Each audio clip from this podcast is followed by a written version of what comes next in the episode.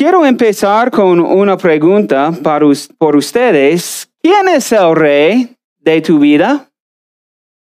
¿Quién es el rey de tu vida? Una verdad muy importante y sutil en la vida es que todos servimos a alguien o algo. Por ejemplo, unos sirven dinero por su amor de dinero. Por ejemplo, su amor de dinero controla todos sus pensamientos, todos sus deseos y todas sus decisiones. Entonces, ellos sirven a quién? Dinero. Y otros sirven otras cosas como sustancias, como drogas o alcohol. Ellos viven para su próximo trago o humo. Y otros sirven a Mark Zuckerberg. ¿Conocen a él? El fundador de Facebook, Twitter, todas las redes sociales. Muchas sirven a él porque siempre están bueno, están procurando su vida en las redes sociales para aparecer perfectos, mientras que Él gana mucho dinero de todos ustedes. Entonces sirvan a Mark Zuckerberg. O quizás su propia imagen, ¿no?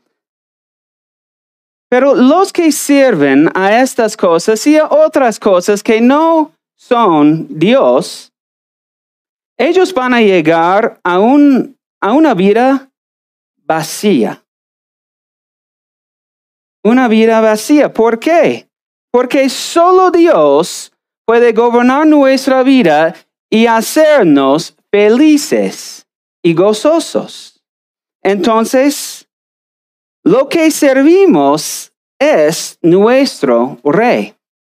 Entonces, otra vez les pregunto, ¿quién es, o quizás qué es, el rey de tu vida? Solo hay un rey que nos da gozo y salvación eterna. ¿Quién es? Dios. Entonces, el punto principal de hoy día es que como el pueblo de Dios, Dios debe ser el rey de nuestra vida otra vez, como el pueblo de Dios, Dios debe ser el rey de nuestra vida. Y hoy día vamos a ver ah, en cuanto a bosquejo, un pecado y dos consecuencias. Un pecado y dos consecuencias. Y vamos a estar en 1 Samuel capítulo 8. 1 Samuel capítulo 8, vamos a seguir en nuestra serie de 1 Samuel, primero Samuel capítulo 8. Y hoy día vamos a ver un pecado y dos consecuencias. Un pecado es querer ser como el mundo. Querer ser como el mundo. Y consecuencia número uno es tu rey te va a dominar. Tu rey te va a dominar. Y consecuencia número dos es Dios te va a dar lo que deseas. Dios te va a dar lo que deseas. Entonces, vamos a orar y entrar a nuestro pasaje de hoy día. Amado Padre Dios, gracias otra vez por el privilegio de estar juntos, adorándote y aprendiendo de tu palabra. De verdad, Dios, queremos que tú seas el rey de nuestra vida. Entonces, utiliza esta, este mensaje para ayudarnos a pensar y quién es el rey de nuestra vida. Y queremos que seas tú. En el nombre de Cristo. Amén. Entonces estamos en 1 Samuel capítulo 8 y primero vamos a ver un pecado.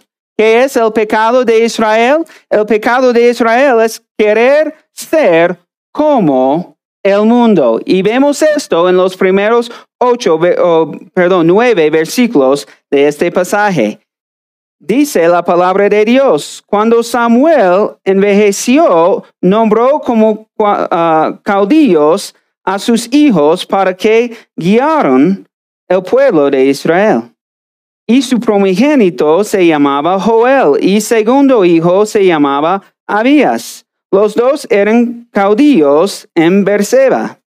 Pero no siguieron el ejemplo de su padre, sino que dejaron llevar por avaricia, pues aceptaban sobornos y corrompieron la impartición de justicia. Por eso, todos los ancianos israelitas fueron a Ramá para hablar con Samuel y le dijeron, es un hecho que tú ya eres viejo. ¿Quién quiere escuchar esto? Nadie quiere escuchar esto. Ok. Es un hecho que tú ya eres viejo y que tus hijos no siguen tu ejemplo. Por lo tanto, escógenos un rey, como lo tienen todas las naciones, para que nos gobierne. Pero a Samuel no le agradó esta propuesta de dar al pueblo un rey que lo gobernara. Entonces oró al Señor y el Señor le dijo, atiende todas las peticiones que le haga el pueblo, que te haga el pueblo. No te han rechazado a ti, sino a mí, pues no quieren que yo reine sobre ellos. Están haciendo contigo lo que han hecho conmigo desde que los saqué de Egipto me están dejando para ir y servir a otros dioses. Tú atiende sus peticiones, pero aclárales todos los inconvenientes y muéstrales cómo los tratará quien llegue a ser tu rey. Bueno, hay varios hay varios problemas en este pasaje. Un problema que vemos al principio es que los hijos de Samuel son hijos pecaminosos. Entonces, aquí estamos otra vez con el líder de Israel que tiene hijos pecaminosos, como Elí en los primeros capítulos. Pero hay una diferencia acá. Parece que bueno, en, los primeros capítulos, Elí no hizo nada sobre sus hijos, ¿verdad? Él los veía por años y años en su desobediencia y no, hizo nada. Pero parece que Samuel intentaba de criarlos en el camino de Dios, porque los israelitas dicen que, bueno, e, e, ellos no están siguiendo tu ejemplo. Y hermanos, esto es algo muy doloroso en la vida, que puede pasar en la vida. Que un padre puede ser piadoso y intentar de criar, los, criar a sus hijos en el camino de Dios. Pero la decisión de seguir a Dios es de los padres? No, es de los hijos. Entonces, en este caso, parece como los hijos de Samuel han desviado del camino de Dios, no por la culpabilidad de Samuel, sino por su propia decisión. Entonces, hermanos, debemos orar unos por otros como padres. Que obviamente seamos ejemplos por nuestros hijos como padres en seguir en el camino de Dios y también por los hijos, que ellos tomen la decisión de seguir Dios como su rey. Nadie quiere sentirse este dolor de ver sus, sus hijos así. Pero esto ha pasado acá y ahora vienen muchos problemas en Israel porque ahora, bueno, los, los ancianos de Israel tienen razón de no querer a los hijos de Samuel ser sus líderes, sino su respuesta es una respuesta pecaminosa. Sus deseos no son los deseos buenos, sino deseos malos. Querer un rey no es una sorpresa para Dios y también no necesariamente es algo malo. Porque en Deuteronomio Dios dijo que un día va a llegar cuando Israel va a querer un rey. Y en este pasaje en Deuteronomio, Dios les dijo a Israel los requisitos de un rey piadoso. Vamos a leerlos. Deuteronomio 17, de 14 a 20. Dice, cuando entres en la tierra que el Señor tu Dios te da y tomes posesión de ella, la habites, tal vez digas, quiero tener un rey como lo tienen todas las naciones que me rodean. Y es así, nombrarás como tu rey a quien el Señor Dios escoja. Pero no pondrás como rey tuyo a ningún extranjero, sino que pondrás como rey tuyo a uno de tus compatriotas. Ese rey no deberá, no deberá, no deberá aumentar el número de sus caballos, ni hará que ustedes como pueblo vuelvan a Egipto solo para adquirir más caballos, porque el Señor les ha dicho que nunca más vuelvan por ese camino. Para que su corazón no se desvíe, tampoco deberá tomar para sí muchas mujeres. No amontará para sí oro y plata en abundancia. Una vez que haya ocupado el trono de su reino, escribirá en un libro una copia de esta ley para sí mismo, semejante al original que está al cuidado de los sacerdotes levitas. Y la tendrá a la mano y leerá todos los días de su vida para que aprenda a temer al Señor, su Dios, y para que cumpla todas las palabras de esta ley y de estos estatutos, y los ponga por, obra. Así su corazón no se colocará por encima de sus hermanos, ni se apartará ni un diestra ni a siniestra del mandamiento, a fin de que tanto él como sus hijos prolonguen los días de, su uh, reinado en medio de Israel. Entonces, tener un rey con esos requisitos estaría bien, porque este rey de Deuteronomio 17 uh, es un rey que quiere gobernar bajo el liderazgo del Señor. Pero esto no es lo que quieren los israelitas en el día de Samuel. Ellos quieren un rey como las otras naciones.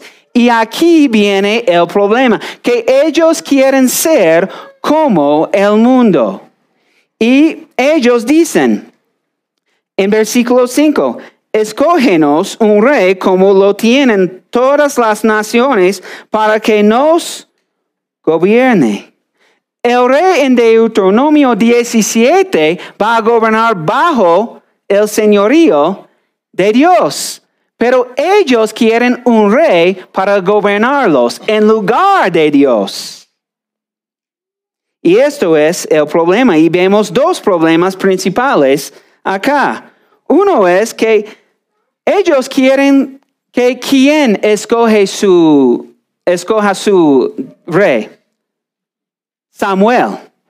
Pero en Deuteronomio, ¿quién debe escoger el rey? Dios. Entonces ellos quieren que Samuel escoja su rey. En lugar de Dios escoger su rey. Esto es un gran problema. Y también ellos quieren ser como todas las naciones. Pero hay un gran problema en esto. ¿Cuál es el estado espiritual de las naciones alrededor de Israel?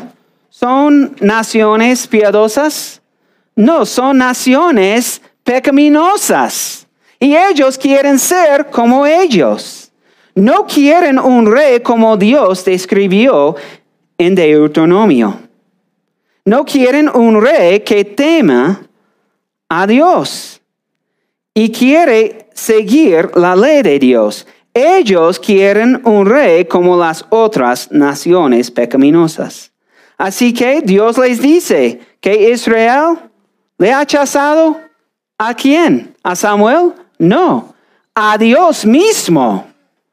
Y Dios, bueno, también dice que ellos han olvidado que yo, Dios, los saqué de Egipto.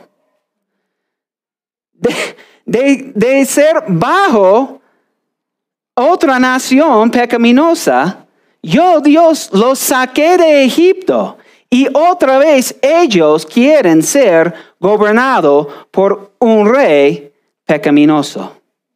Entonces ellos han rechazado a Dios. Y en su paciencia, Dios dice, Samuel, dígalos, dígalos que ellos van a sufrir bajo este rey.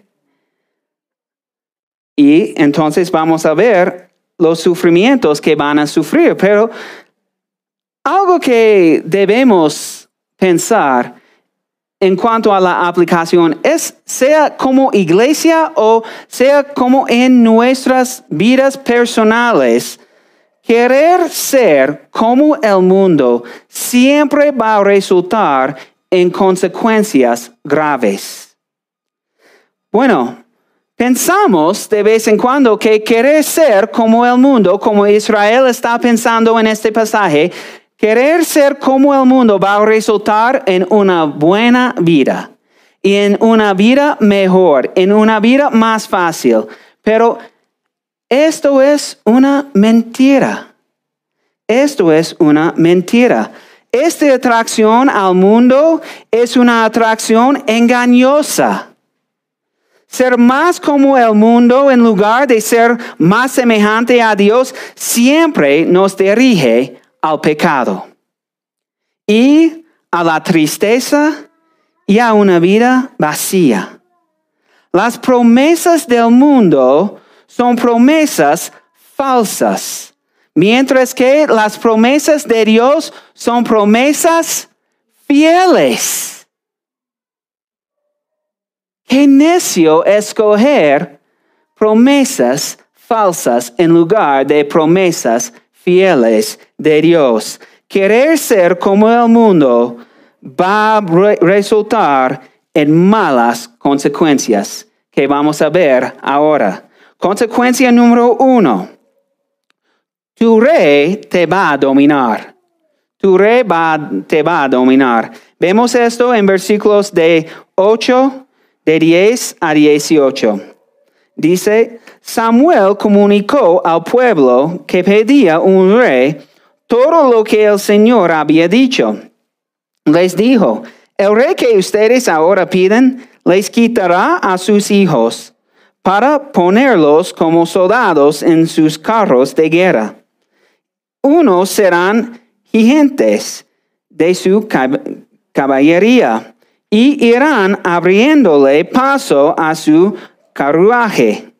A otros los pondrá al mano de mil soldados y otros al mando de cincuenta soldados.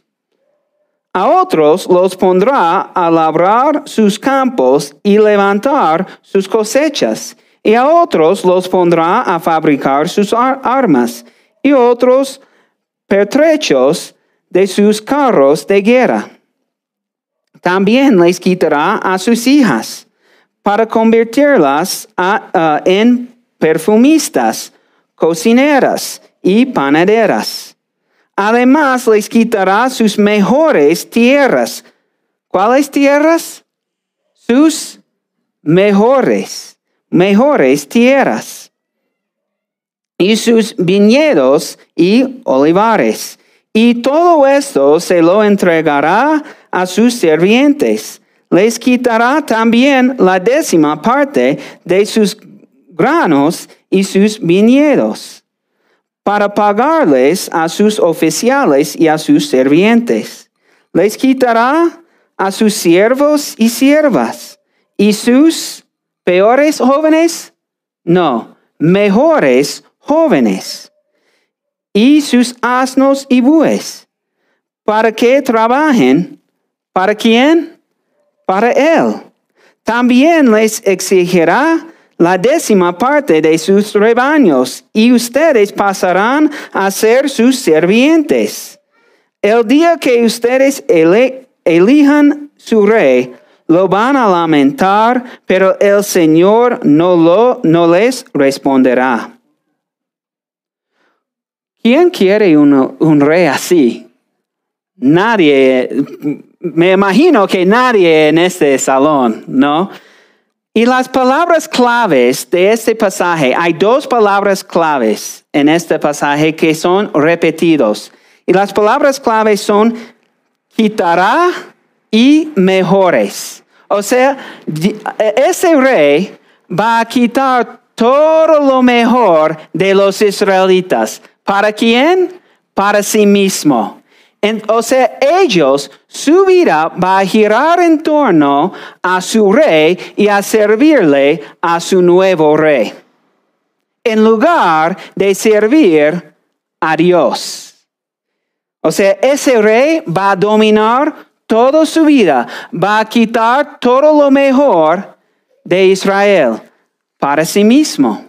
Esta es una gran advertencia y de verdad Ah, este rey va a dominar cada aspecto de su vida. ¿Quién quiere esto? Nadie quiere esto.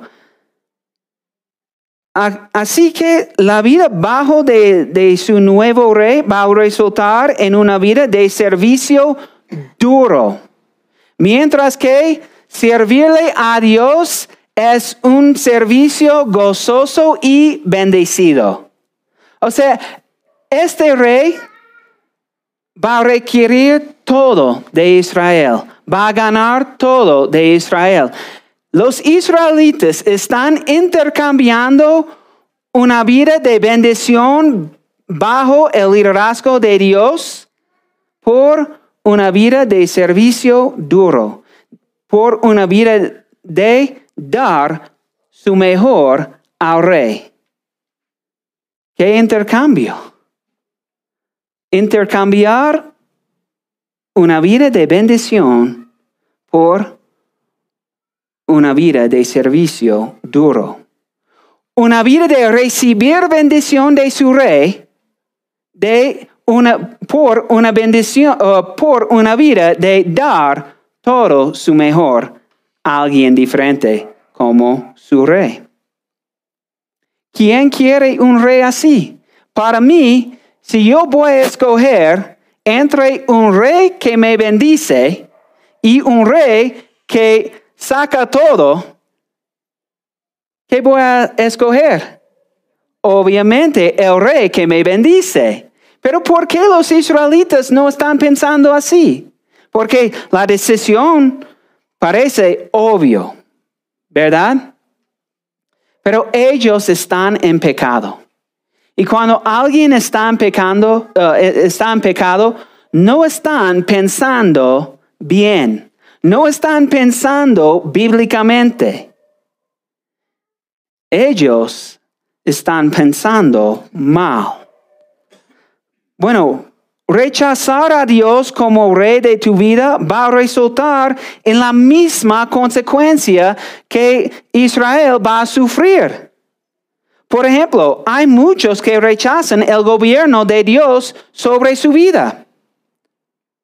Ellos quieren ser gobernados por cosas pecaminosas, por pecados, como que hacen falsas promesas, como el amor de, el amor de dinero el, alcohol o la pornografía o otros pecados, para nombrar algunos.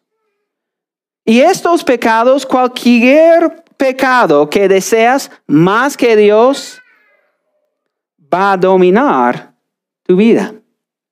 Va a destruir tu vida. Posiblemente va a destruir tu familia. Y más importante, va a destruir tu vida espiritual. Entonces, escoger ser gobernado por un pecado en lugar de ser gobernado por el Rey Dios es una, no solo es una mala decisión, es una decisión que, va dirigir, que va a dirigirte a malas y graves consecuencias. Sin embargo, tenemos otra opción, el Rey Jesús.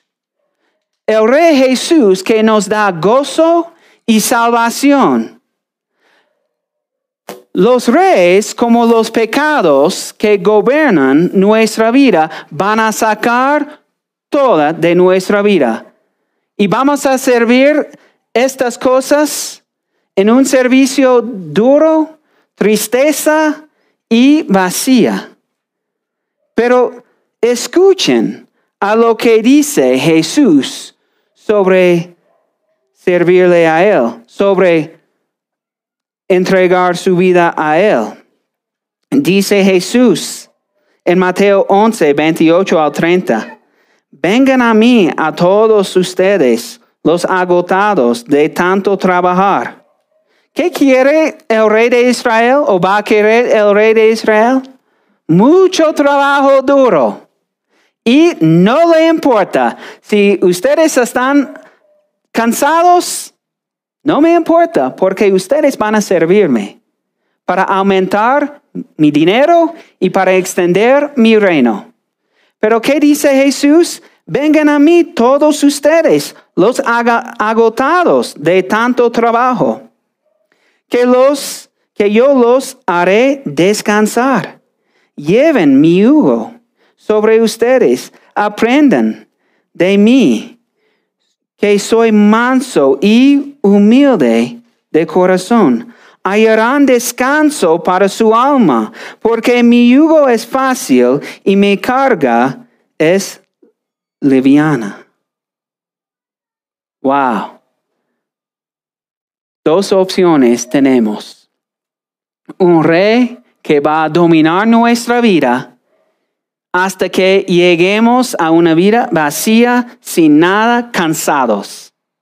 O el Rey Jesús, que nos invita como cansados para dar nuestra alma descanso. Un rey que saca todo o un rey que nos da salvación y vida eterna. Entonces, hermanos, tenemos que entregar nuestra vida a Cristo y vivir en su reino, bajo su gobierno, porque Él es el Rey que nos da salvación y vida eterna, gozo, descanso y felicidad. Hoy día tenemos que escoger el Rey Jesús. Consecuencia número dos que vemos. Consecuencia número dos de querer ser ah, como, las, como el mundo es Dios te va a dar lo que deseas. Dios te va a dar lo que deseas. Ah, vemos esto en versículos de 19 a 22. Dice la palabra, el pueblo no le hizo caso a Samuel, sino que dijo, no será así.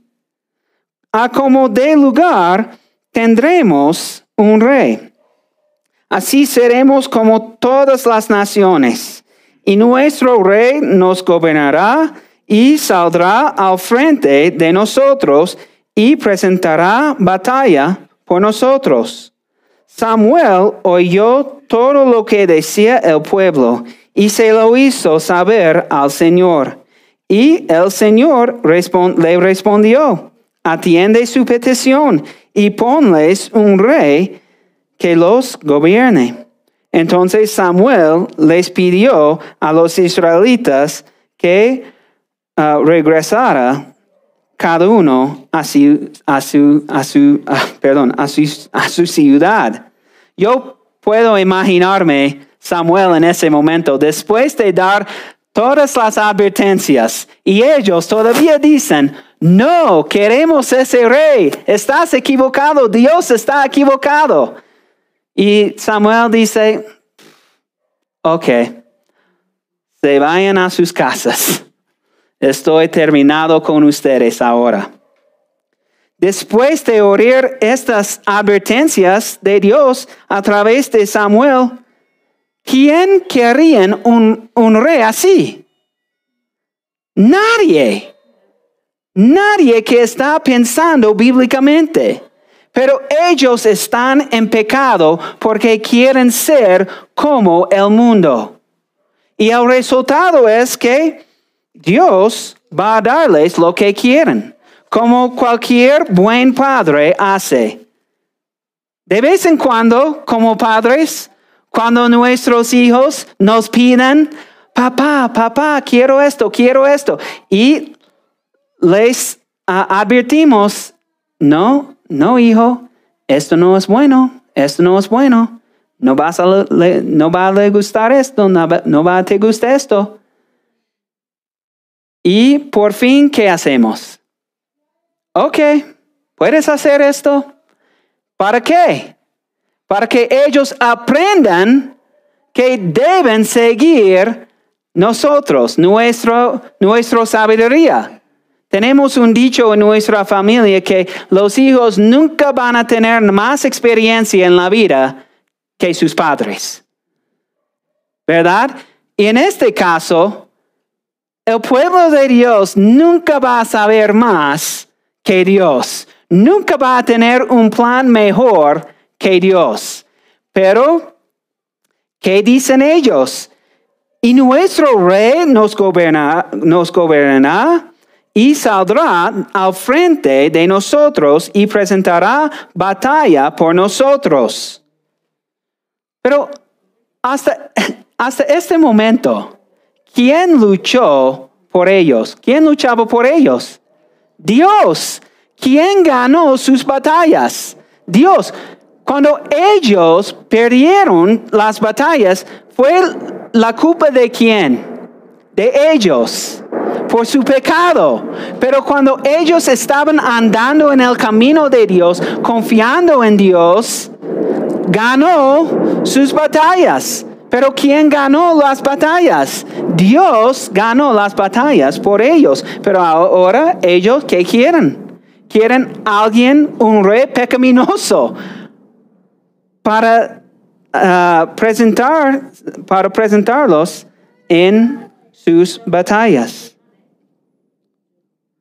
Otra vez, Israel quiere seguir en su pecado, aunque sepan los resultados y han escuchado lo, lo tanto son, todavía quieren seguir en su pecado. Como resultado, Dios le dice a Samuel, atiende su petición y ponles un rey que los gobierne. Ellos van a sufrir las consecuencias de su pecado. ¿Sabes qué, hermanos? ¿Saben qué? Dios nunca obliga a nadie a escogerlo como su rey. Nunca obliga a nadie a escogerlo como su rey de su vida. Siempre todos nosotros tenemos la decisión de tomar el rey Dios que va a bendecirnos, que va a salvarnos de nuestro pecado, o escoger nuestro pecado que va a dominarnos y en nuestro pecado vamos a llegar cansados y condenados. Todos nosotros tenemos esa decisión. Y saben que también esto no era la primera vez que Dios les dio la gente lo que quieren. Dios siempre ha, ha hecho esto. Porque Dios nunca va, a obligar a nadie a escogerlo. Ah, el apóstol Pablo se trata de esto en Romanos 1, de 18 a 24. Dice, la ira de Dios se revela desde el cielo contra toda impiedad y maldad de quienes injustamente ah, retienen en verdad la verdad. Para ellos lo que Dios, lo que de Dios se puede conocer es evidente, pues Dios se lo reveló por lo ah, por lo invisible, eh, por lo invisible ah, de Dios, es decir, su eterno poder y su naturaleza divina, se hacen claramente visibles desde la creación del mundo y pueden comprenderse por medio de las cosas hechas. O sea, podemos ver al mundo, a la creación y entender que hay un Dios y que ese Dios es poderoso y creador. Y ah, de modo que no tienen excusa. ¿Quién tiene una excusa de no escoger a Dios como su rey? Nadie tiene una excusa. Pues, ah, versículo 25, pues a pesar de haber conocido a Dios, no lo glorificaron como a Dios, ni le dieron gracias, sino que eh, ah, se envencieron en sus razamientos. Y su necio corazón se llenó de oscuridad. Aunque afirmaban en eran, ah, que eran sabios, se hicieron necios, como Israel en este pasaje. Pensaban que eran sabios, pero, pero eran necios y cambiaron la gloria de Dios inmortal por imágenes de hombres mortales, de aves, de cuadrúpedos y de reptiles. Por eso Dios los entregó a los malos deseos de su corazón. Dios los entregó a los malos deseos de su corazón y la impureza de modo de degradaron entre sí sí sus propios cuerpos. Cambiaron la verdad de Dios por la mentira y honraron y dieron culto a las criaturas antes, antes que al Creador. Y el cual es bendito por los siglos. Amén. Esto es lo que ellos hicieron. Cambiaron la verdad de Dios por la mentira.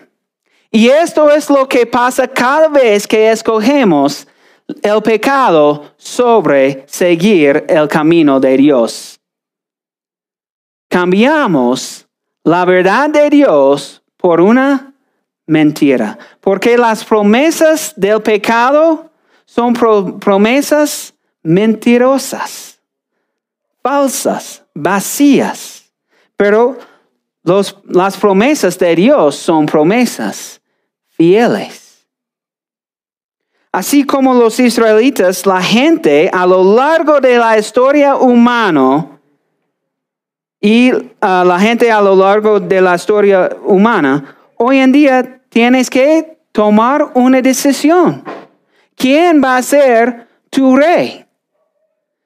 ¿O qué vas a escuchar para ser tu rey de tu vida? ¿Vas a escoger algo vacío como el pecado, como los israelitas, que va a dominar tu vida hasta que llegues vacío, triste y condenado? ¿O vas a escoger el Rey eterno Jesucristo, que va a bendecirte con amor y gozo y la salvación? La decisión es para todos nosotros. Pero así como Josué dijo a los israelitas, por mi parte, mi casa y yo serviremos al Señor. Y quiero que esto sea la respuesta de ustedes también. Hoy día hemos visto que como el pueblo de Dios, Dios tiene que ser el rey de nuestra vida, porque Él es nuestro rey fiel y amoroso.